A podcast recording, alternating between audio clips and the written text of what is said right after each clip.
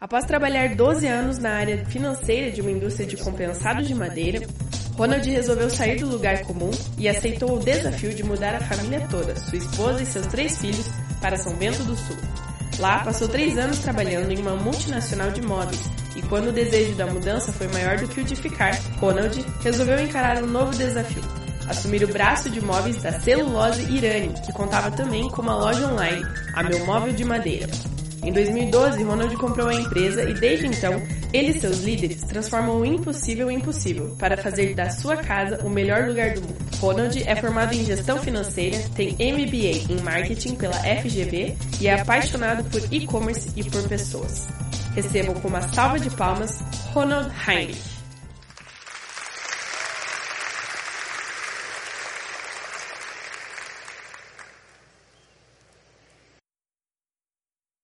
Boa noite, gente. É um prazer muito grande estar aqui de novo. É, voltando para minha cidade natal. Como vocês ouviram no vídeo, são mais de 10 anos, já são 11 anos agora em São Bento do Sul. E poder voltar para Curitiba para contar um pouquinho do que Deus tem feito na nossa história lá é, é uma oportunidade muito legal. Então eu agradeço o convite aqui. É, é sempre bom poder contar um pouquinho do que Deus tem feito na nossa vida e como nós podemos trabalhar sendo cristãos no mundo como começou hoje, lista de Janot, declaração disso, declaração daquilo e, e uma série de coisas que muitas vezes parecem que nos empurram para um lugar que é muito longe daquilo que nós gostaríamos de ser enquanto cristãos.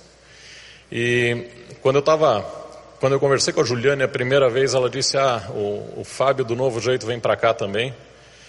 Bateu aquela alegria, legal o Fábio aqui, e eu lembrei de Alguns anos atrás eu fui dar uma palestra a respeito da nossa empresa num evento que eles promovem em Recife chamado Vox.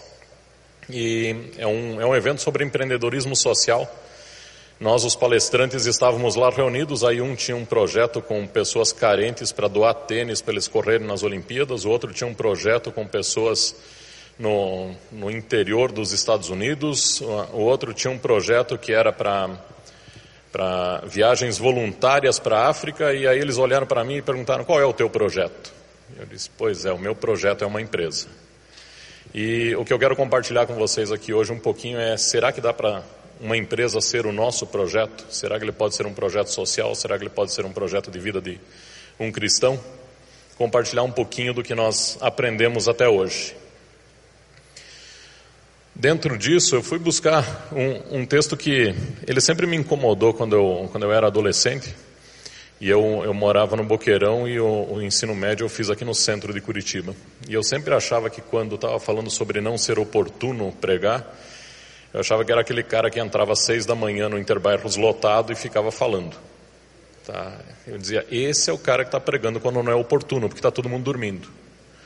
No fundo, é, a primeira pergunta que eu gostaria de deixar para nós aqui essa noite é: será que é sempre oportuno ser um empresário cristão? Será que é sempre oportuno ser reconhecido como cristão? Será que quando Paulo escreveu isso aqui para Timóteo, ele não estava querendo dizer que vai ter muita oportunidade na tua vida em que é mais oportuno você não pregar o evangelho para defender o teu negócio, para conquistar um cliente novo, para não se envolver numa polêmica nova? Então, essa é a primeira pergunta que eu deixo hoje. Será que é sempre oportuno? Será que a forma como nós lidamos com as nossas empresas tem sido oportuno o suficiente?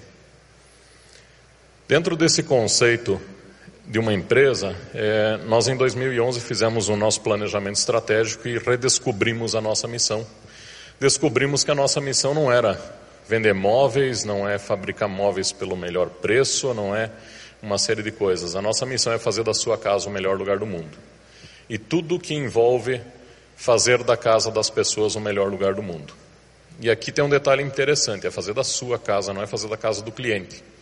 Isso acaba gerando uma série de coisas super interessantes que acontecem depois, quando você tem situações no nosso atendimento que as pessoas vão muito além de vender um móvel, porque elas sabem que a missão delas é uma missão que é fazer da casa das pessoas realmente o melhor lugar do mundo e uma missão que engaja. É muito interessante porque a gente nas empresas durante muito tempo chamou as pessoas de funcionários, depois foi envolvendo outros nomes. e mais recentemente a, a moda é chamada de colaboradores, algumas empresas chamam de associados. Tem um monte de nome bonito que é RH dá. E num evento que não era um evento cristão, o, o preletor estava falando que se uma empresa tem missão, não pode ter funcionário, tem que ter missionário.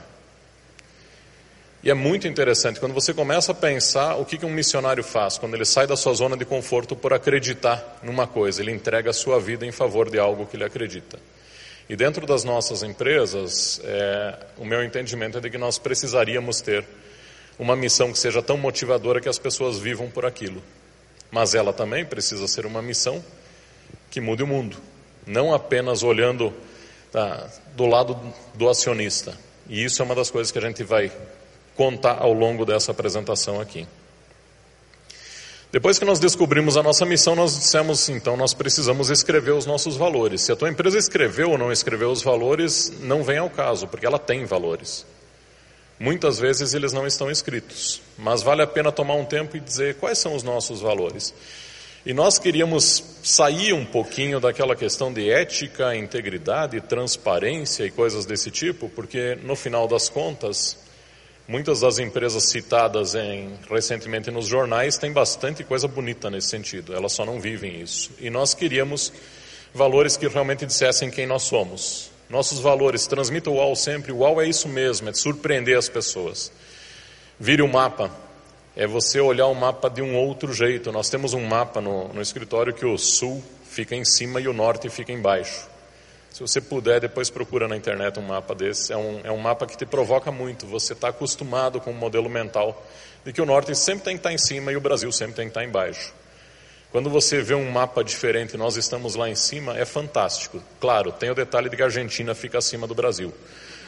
Mas fora isso, Tá? É muito legal você ver as coisas de uma forma diferente, porque no fundo, hoje nós temos muita informação. A grande diferença entre a tua empresa e o concorrente é o que a tua empresa faz com aquela informação. Seja justo, não precisa de mais explicações. Suba a escada rolante ao contrário. Eu não estou vendo muitos de vocês aqui, mas é, eu acredito que boa parte já fez. Se já fez, dá, dá uma chacoalhada na cabeça para o pessoal do lado ver que você fez. Ó, muita gente fez, dá para ouvir o barulho do, do cabelo voando aqui. Subir a escada rolante ao contrário é uma coisa fantástica, porque não existe posição de parado. A hora que você para, você está descendo. A hora que você está andando na velocidade dela, tudo que se faz é não sair do lugar.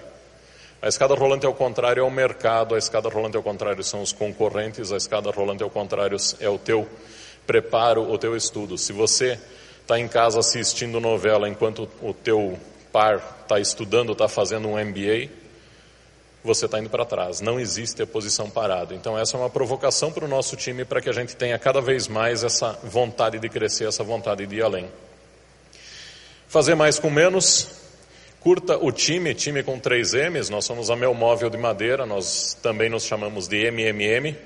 Então, curtir o time é justamente isso. Quando você está numa, numa rede social, está no Facebook, você curte o que, que você está fazendo. Você está endossando aquilo, está dizendo que você gostou daquilo e você ainda está permitindo que o Facebook pegue e compartilhe isso com os seus amigos, dizendo: o Ronald gostou daquilo.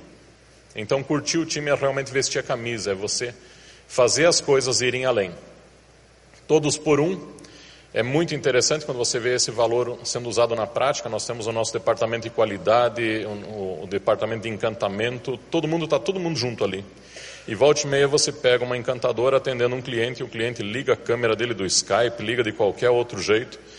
Tá, o, o departamento de qualidade ali, todos eles ajudando aquele cliente a montar o móvel dele, se essa é dificuldade, ou reconhecendo algum problema que possa ter havido no móvel dele. Então, esse lance de você realmente se motivar é, a buscar fazer pela pessoa, independente da tua função. Faça com garra, é, é, realmente você buscar agarrar as coisas e fazer como se fosse a tua última chance. Simplifique, e simplifique é uma das coisas mais complicadas que existem. E nós gostamos de, de, mencionar o nosso governo burocrata, e, e, realmente nós temos razão ao falar sobre isso, mas muitas vezes nós assimilamos essa burocracia no nosso jeito de ser dentro das nossas empresas. Tá? Jogue a primeira pedra quem nunca criou um papelzinho, um procedimento novo a hora que alguma coisa deu errado. Tá? E aí, como é que o cara fez isso? Vamos criar um procedimento. E aí você cria mais um e mais um, e daqui a pouco você está fazendo procedimento para checar se o procedimento está certo. E as coisas continuam dessa forma. Então é, é, realmente simplificar. Nós acabamos complicando demais dentro das nossas empresas e a simplificação é uma coisa que nós precisamos buscar para que a gente consiga ser cada vez mais ágil, cada vez mais eficiente no mercado global. Pessoalize. Nós somos, queremos ser a mais digital e a mais pessoal das empresas de imóveis do Brasil. Nós estamos desde 2006 sendo 100% internet, vendemos apenas pela rede para o Brasil inteiro. É, essa notícia ela está quase velha já, porque no final das contas, daqui a poucos meses, nós inauguramos aqui na Avenida Batel a nossa primeira loja, que é um laboratório nosso. Então, pouco mais de, de dois meses, vocês provavelmente vão ver a primeira loja da Meu Móvel aqui. Ainda assim, nós queremos que essa loja seja a mais pessoal de todas as experiências físicas que você pode ter dentro de uma loja, tá? Mesmo com o nosso jeito curitibano de ser.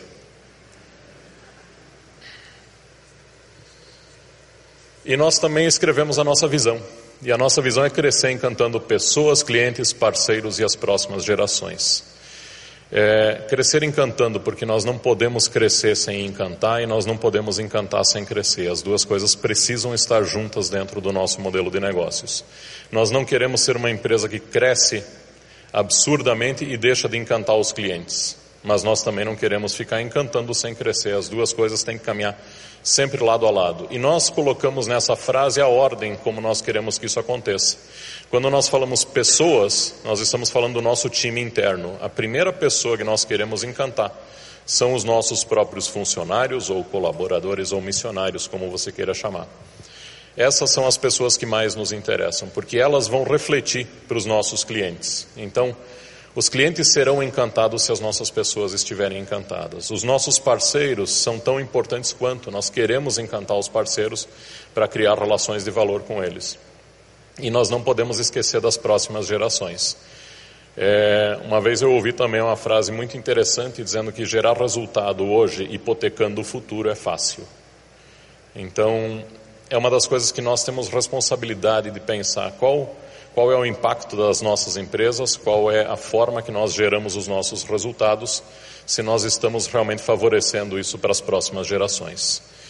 Por isso, o cliente, embora se sinta em primeiro lugar na meu móvel, ele oficialmente está em segundo lugar. E a nossa estratégia para atingir tudo isso é fazer com que todos os stakeholders tenham uma relação equilibrada conosco. Não é aquela visão de 100% acionista. Não, nós queremos que todos eles sejam é, amparados pela nossa empresa em todas as horas. Quando a gente pegou e relacionou os nossos stakeholders, nós chegamos a esse grupo aqui. Então nós temos a nossa própria equipe, nós temos os clientes, os fornecedores, a comunidade, imprensa, universidades locais, sindicatos e associações e acionistas. É, nós entendemos que um modelo de negócios que dá resultado é, é um modelo de negócios que atende a todas essas, é, a todas essas pessoas, sem tentar fazer com que seja um, uma relação de que alguém ganha e alguém perde. Todos nós podemos ganhar se nós trabalharmos com equilíbrio nisso. E nessa noite, mesmo pelo tema aqui, eu gostaria de focar em três grupos de stakeholders, que são a equipe, que são os nossos fornecedores e que é a comunidade. Tá? Esses três são os que eu, eu queria passar um, um, um pouquinho mais profundamente. Em relação à equipe, como nós trabalhamos? É, benefícios únicos, tá? então nós temos benefícios que as, as, mulheres são, são as que mais gostam, é o benefício da manicure no trabalho. Tá? Se você é um empresário que se liga em, em quanto custa tudo isso, é muito mais barato que a Unimed e elas dão muito mais valor. Tá? Então, se você tiver esse benefício, assim, pode cortar a Unimed, mas não corte a unha. É, Liberdade com responsabilidade é você trabalhar o teu público interno, trabalhar as pessoas que estão com você de uma forma a dar liberdade, mas sempre buscando que ela seja feita com responsabilidade. Então, ao invés de você tratar, eu costumo dizer que as pessoas, é, para que você tenha a reação de pessoas como seres humanos inteligentes, a melhor forma de fazer é tratá-los como seres humanos inteligentes. E muitas vezes nós, nas nossas empresas, tratamos as pessoas como seres humanos não inteligentes através dos nossos processos, nos nossos é, controles e tudo mais, e depois nós exigimos que ele pense. Mas nós fizemos de tudo para ele não pensar. É, a ideia aqui é justamente você dar liberdade às pessoas serem empreendedoras dentro do nosso negócio e fazerem muito mais. Quando você tem uma missão muito clara, que é a que nós colocamos ali de fazer da casa das pessoas o melhor lugar do mundo, colocamos os valores para permear isso e mostramos aonde nós queremos chegar através da nossa visão, as pessoas costumam fazer isso de uma forma muito mais responsável, muito mais responsável do que você provavelmente imagina em muitos casos. Engajamento por valores, aí entra uma questão de a gente buscar as pessoas muito mais pelos valores delas do que pelo currículo dela. A, a nossa entrevista de seleção ela demora bastante, porque nós gostamos de dizer que você deve contratar devagar e demitir rápido. E normalmente nós fazemos o contrário. Normalmente a, gente pega, contrata naquela hora da necessidade, eu preciso de alguém dentro da minha empresa, eu, eu tenho que suprir essa posição e aí quando o cara começa a não corresponder, eu dou mais uma chance, mais uma, e mais uma, e mais uma, até que comprometa o time inteiro e daí eu não sei mais para quem eu dou chance.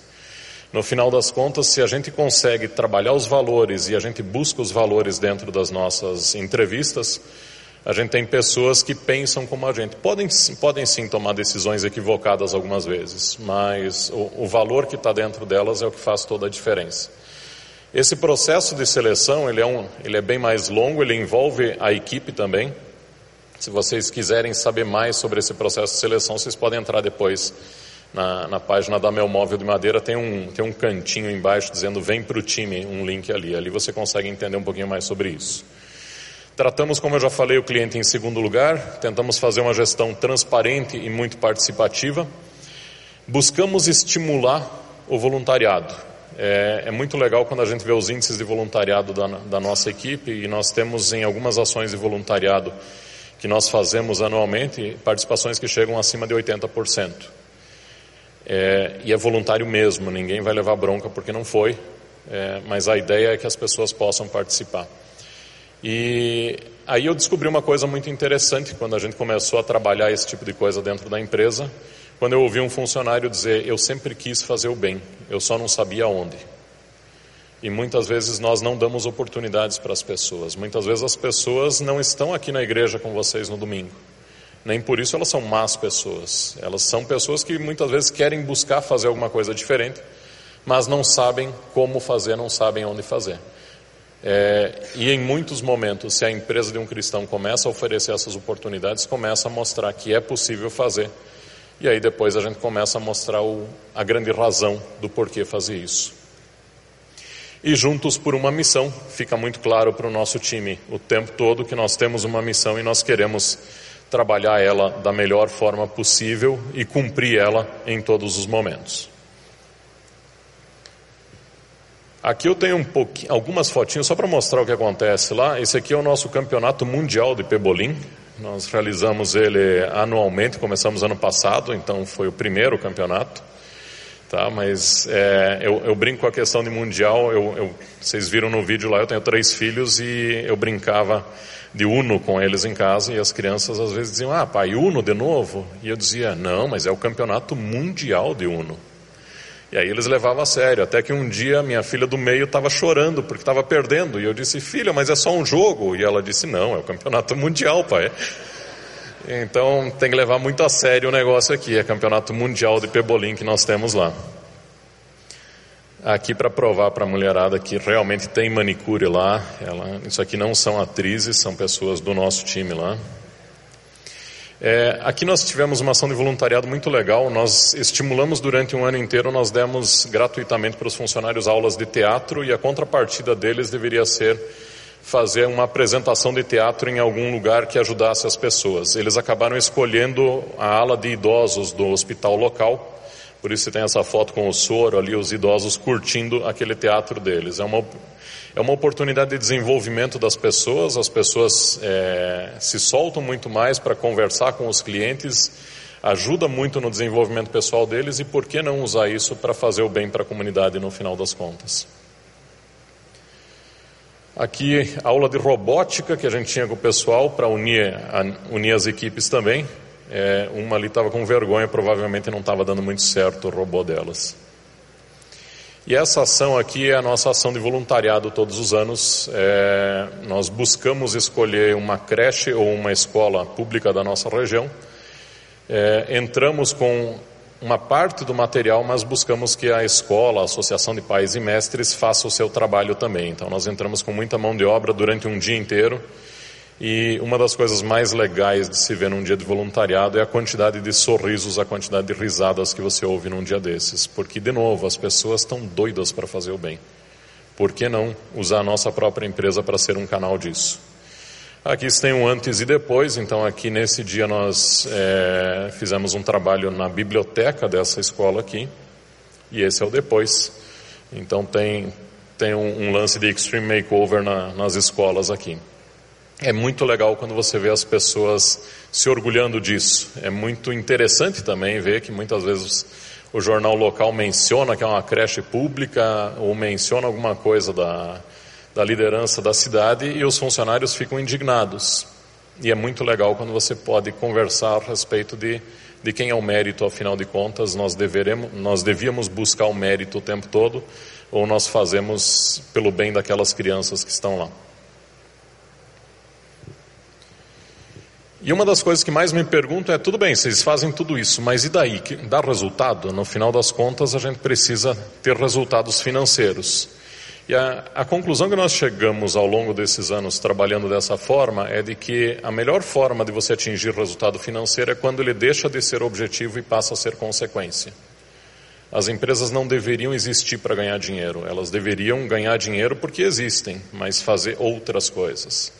Quando o resultado financeiro passa a ser consequência de todo um conjunto que você faz, é muito interessante porque ele vem antes, ele realmente chega e, e acaba acontecendo.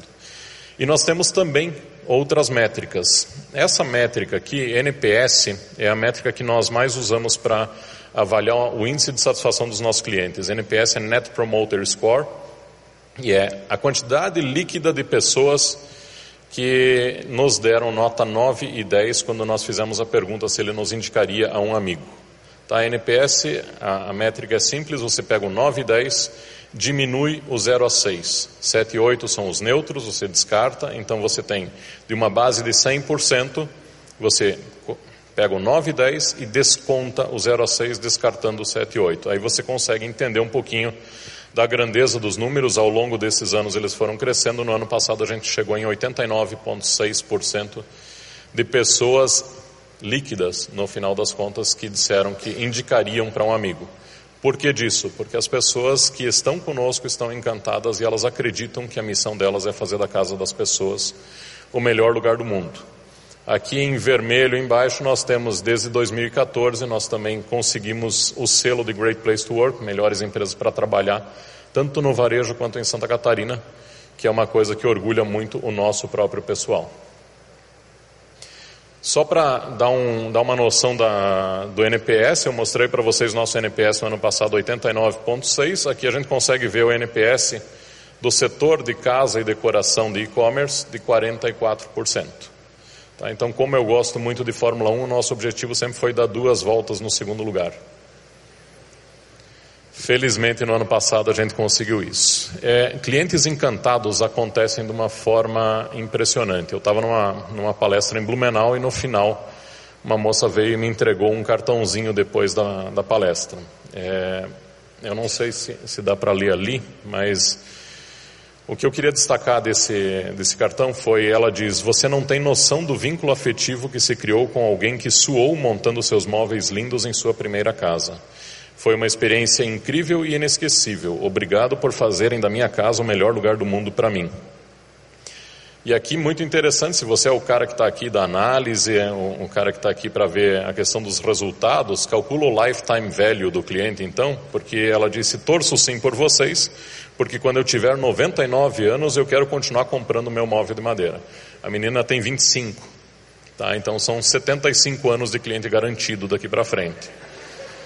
É, o cliente encantado é um cliente que volta, é um cliente que recomenda, é um cliente que faz a diferença e que diminui muito os custos que você tem de marketing do teu negócio. Cliente encantado manda foto do bichinho dele, do pet. Tá? Aqui vocês, não sei se está todo mundo vendo, tem um cachorrinho fofíssimo aqui. Os gatos gostam das nossas caixas, as pessoas compartilham isso o tempo todo. Cliente encantado manda foto do, do filhinho tentando escalar as paredes na cama nova. Cliente encantado manda coraçãozinho para a empresa também. Então, é, quando a gente vê esse tipo de coisa, a gente diz aqueles valores do Pessoalize são coisas que acabam acontecendo e que refletem no dia a dia, refletem na recompra, refletem nos resultados. E aí eu quero falar um pouquinho de comunidade. É, eu já falei um pouquinho sobre o dia do voluntariado anual, mas eu quero voltar, comentar rapidamente sobre ele e comentar sobre esses quatro é, modelos que a gente adotou dentro da nossa empresa. O primeiro é o compartilhe aulas voluntárias ah, as aulas voluntárias elas são, são feitas em parceria, nós conseguimos um, um material didático com o pessoal da Microcamp aqui de Curitiba. Então, o Murilo ali é amigo meu há muito tempo e nos forneceu o material didático. Nós incentivamos os nossos funcionários a, depois do expediente, darem aulas voluntárias do que eles quisessem, do que eles sabiam. Compartilha a tua experiência, compartilha o teu conhecimento. E do outro lado, chamamos ah, as crianças da, da, das escolas públicas próximas para que elas pudessem ter aulas gratuitas de diversas coisas. Então tem aula de oratória, tem aula de teatro, tem aula de Excel, tem aula de SketchUp, tem aula de HTML, tem aula de logística, tem aula de um monte de coisa. E essa criançada de 13, 14 anos está lá estudando. Custo para a empresa: nós pegamos os nossos computadores antigos, recondicionamos, disponibilizamos numa sala e aí os nossos funcionários, depois do expediente, vão lá dar essas aulas voluntárias, as, as crianças, os jovens, adolescentes chegam lá e fazem as suas aulas. É, é mais uma vez você tentar pegar pequenas coisas que a empresa pode fazer e com isso gerar um resultado incrível na vida das pessoas.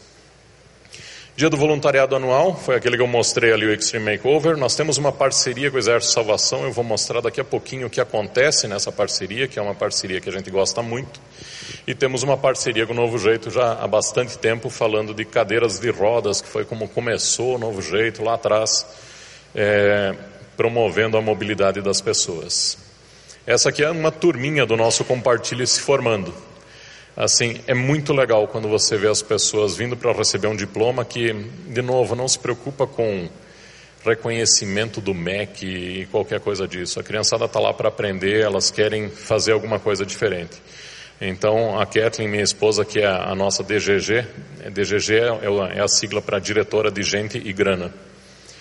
E é nessa ordem, é primeiro gente e depois grana. Ela encomenda esses chapéuzinhos e tudo, faz uma festa muito legal com a criançada. Os pais vêm todos arrumados para fazer isso. Numa dessas oportunidades, uma criança, uma menina veio conversar com o professor de HTML e disse: É tão legal eu ter essa aula de HTML, porque agora eu vou poder fazer um site para o meu pai vender as peças artesanais que ele faz. Então, muitas vezes você tem oportunidades que você não vislumbra no começo e que podem acontecer através da tua empresa. Isso aqui em 2014 nós tivemos a terceira maior enchente de Rio Negrinho. É, essa é uma das casas que foi levada pela enchente. E o nosso time se voluntariou de uma forma incrível. Aconteceu um lance muito legal nesse, nesses dias desse voluntariado. Foi um voluntariado para limpar a casa das pessoas. Quando você, se você tiver alguma oportunidade uma vez de, de ir até um local que acabou de baixar água, vá. É uma experiência única, é uma experiência que você com certeza não vai esquecer, porque o cheiro é impressionante. E se você olha só pela TV, aquilo não vem. É, e são pessoas dignas, pessoas que até então tinham a sua casa e que de repente foram, é, seus bens foram todos levados.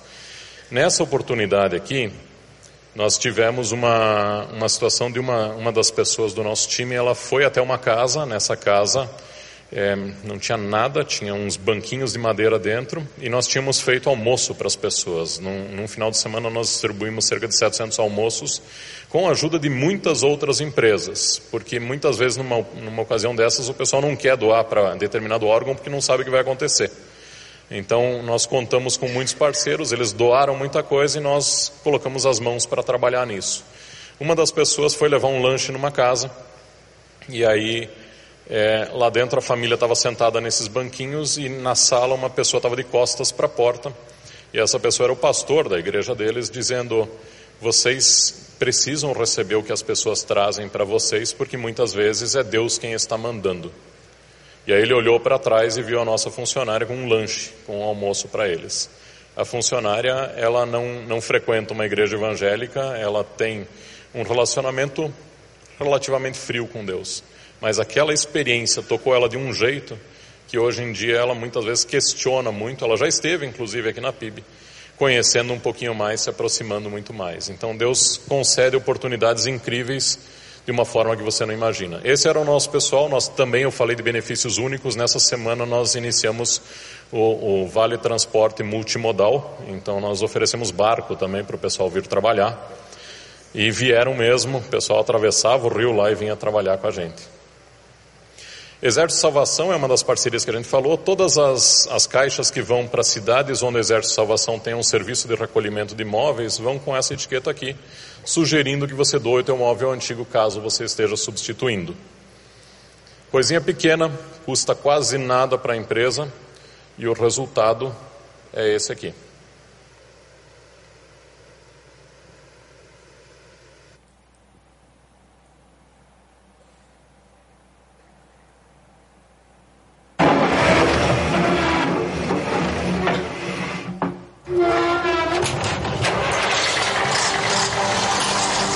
pessoas fazem com móveis antigos depois que compram um novo?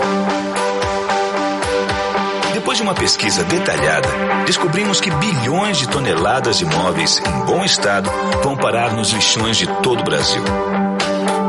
Sem saber, as pessoas estão poluindo o meio ambiente, desperdiçando o que poderia ser útil para muita gente. Sem verba para a mídia, a solução foi usar a própria caixa de um móvel novo para transmitir a mensagem.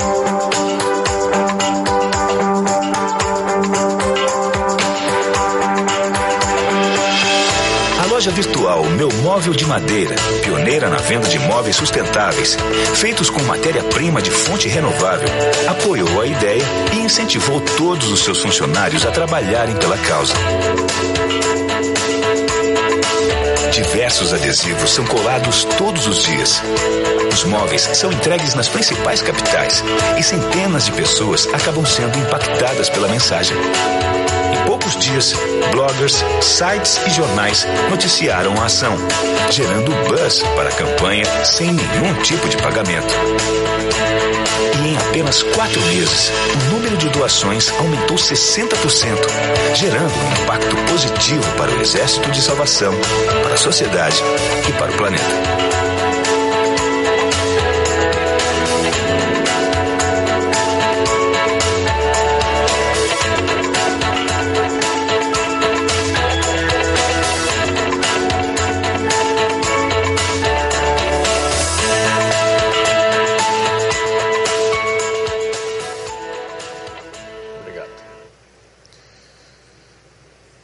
Então, através de uma atitude muito simples, simplesmente colocando etiquetas, eles reportaram um aumento no primeiro ano de 60% nas doações. A provocação aqui é de novo, quais são as pequenas coisas que você pode fazer na tua empresa que gerem diferença na vida das pessoas? Essa aqui é uma campanha que nós fazemos com um novo jeito, é a campanha 4 por 1. Durante uma semana, a cada quatro cadeiras de madeira vendidas, nós doamos a cadeira mais revolucionária do mundo para o novo jeito.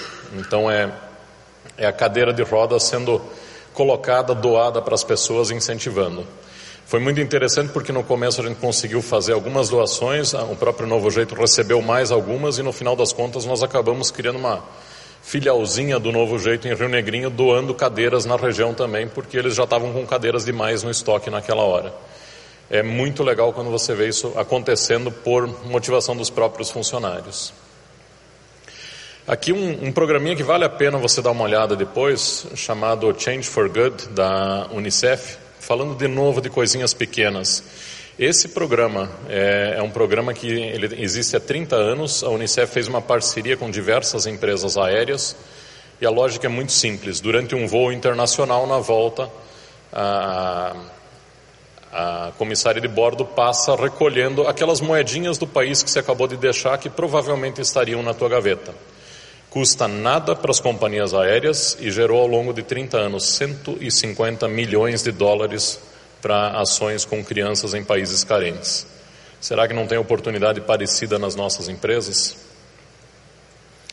Em relação aos fornecedores de produtos e serviços, eu quero só focar nessa, nesses dois últimos pontos: inserção no mercado formal de artesãos e produtos sendo 100% Brasil.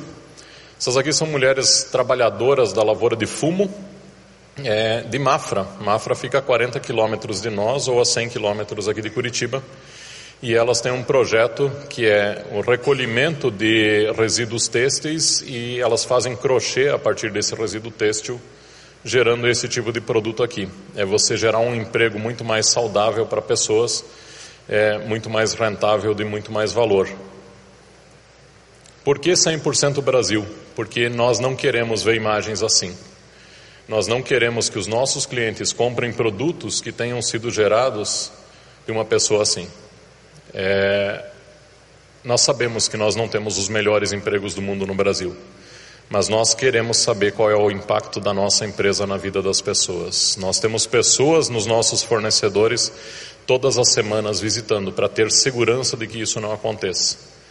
E a grande pergunta é: Será que a minha empresa gera os resultados que favoreçam toda a cadeia ou eu estou gerando resultados a partir de cenas desse jeito? Talvez fica mais fácil quando está do outro lado do mundo, mas nós precisamos avaliar toda a nossa cadeia. E a pergunta que fica é justamente essa: qual é o impacto que as nossas empresas têm no mundo, na cadeia toda? Será que é oportuno ser cristão quando a gente vê a cadeia inteira? E a pergunta que eu queria deixar ainda é que se as nossas empresas deixarem de existir amanhã, quem sentirá falta? O acionista talvez, mas quem mais? A tua empresa tem feito diferença no mundo ou não? Vai fazer diferença amanhã? Para a gente pensar. Aqui está o meu e-mail, os meus contatos, é, e eu combinei com a Juliana, eu tenho mais dois minutos e meio aqui para que a gente agora no final pudesse fazer algumas perguntas caso alguém tenha. Então elas estão com o microfone ali. Se você tiver alguma pergunta a respeito, algum comentário, por favor, fique à vontade.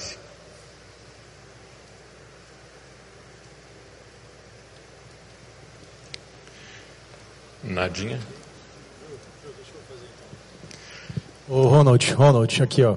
Enquanto o pessoal está criando coragem ali, deixa eu te perguntar, você teve já iniciativas que talvez não deram certo dentro da organização, uh, quer seja internamente, externamente, com clientes, alguma situação uma que talvez originalmente parecia uma boa ideia, se investiu, teve um tempo, mas às vezes não houve um retorno, ou deu com, com tiro pela culatra, enfim, teve situações também que, que deram errado?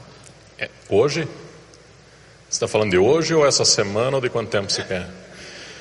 É, na, na, realidade, nós temos muita experiência. Experiência é o nome que as pessoas dão a seus erros. Tá? E nós temos muitas delas. Infelizmente, algumas, algumas iniciativas não dão certo. Nós já fizemos muitas iniciativas com alunos, por exemplo. Algumas delas não funcionaram, algumas foram mal interpretadas pelos alunos e nós tivemos que recuar. Nós entendíamos que estávamos fazendo um bem maior inserindo os alunos de uma forma, mas acabou não acontecendo.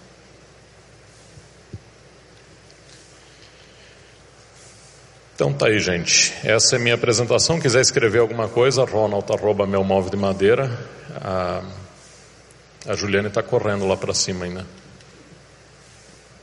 Boa noite, Ronald. Boa noite.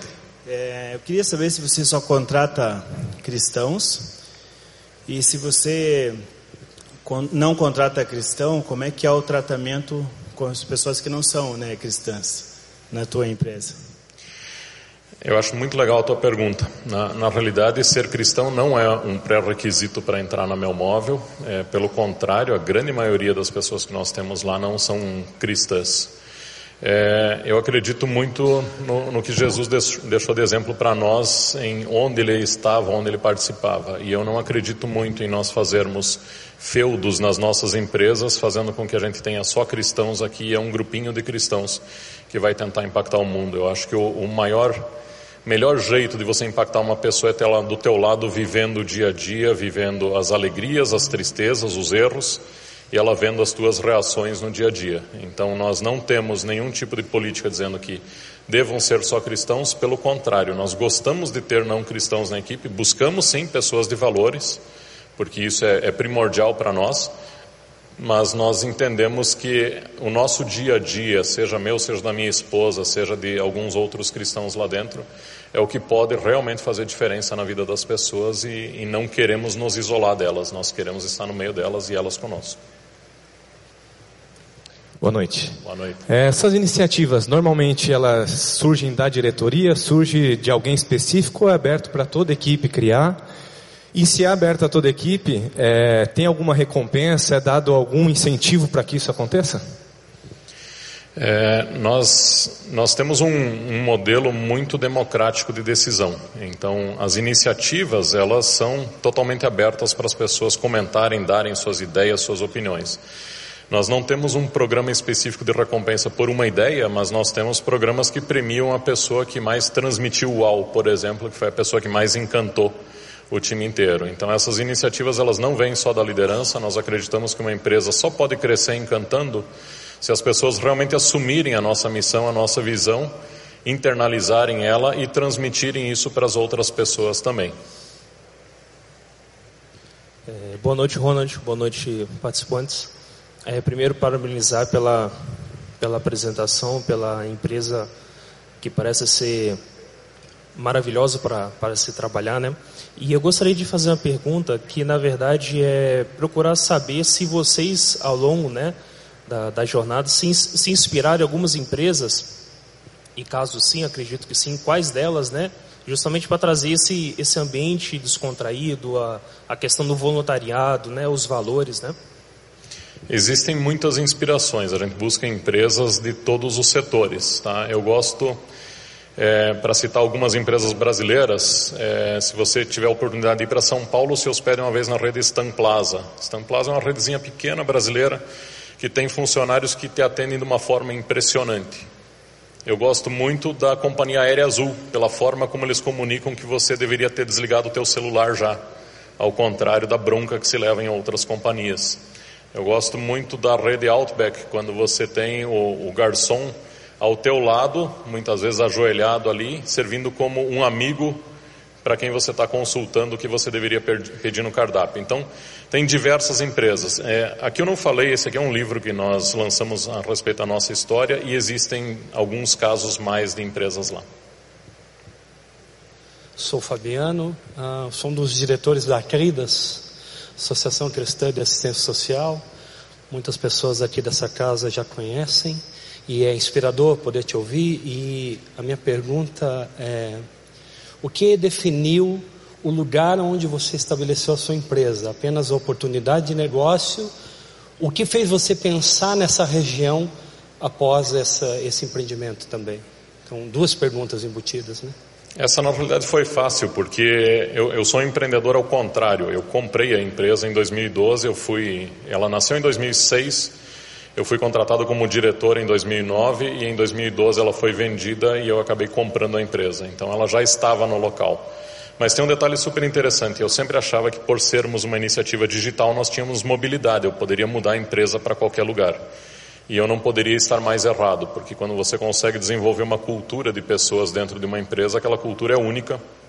Por mais que nós tentemos replicar ela em outros lugares, você depende das pessoas, da motivação delas e, e daquele conjunto único de pessoas que você tem lá. Então, nós não decidimos estar lá, mas estamos com alegria em função das pessoas que nós temos e, em, em última instância, porque é o maior cluster moveleiro de móveis do tipo que nós, é, nós temos no nosso site. Eu acho que eu estourei até o tanque reserva aqui do tempo. Então. Eu sou Joel, é, mas a minha pergunta você quase que respondeu. A pergunta seria: em que momento você decidiu deixar o executivo, de, de ser executivo e passar a empreender? Então você acabou respondendo basicamente o, esse ponto. Eu acho que na realidade foi sim uma oportunidade, é, mas ao mesmo tempo é bem importante que se você é executivo, você veja todas as oportunidades que você tem dentro da tua empresa. Muitas vezes o pessoal pergunta, ah, mas como é que eu vou mudar uma empresa com 3 mil funcionários? E, e eu costumo dizer que uma grande fogueira começou com uma pequena fagulha. Então comece no teu setor, faça com que o teu setor seja o setor mais impactante dentro da tua empresa e logo você vai ser invejado e as pessoas vão querer participar disso também. Obrigado, gente. Boa noite a todos.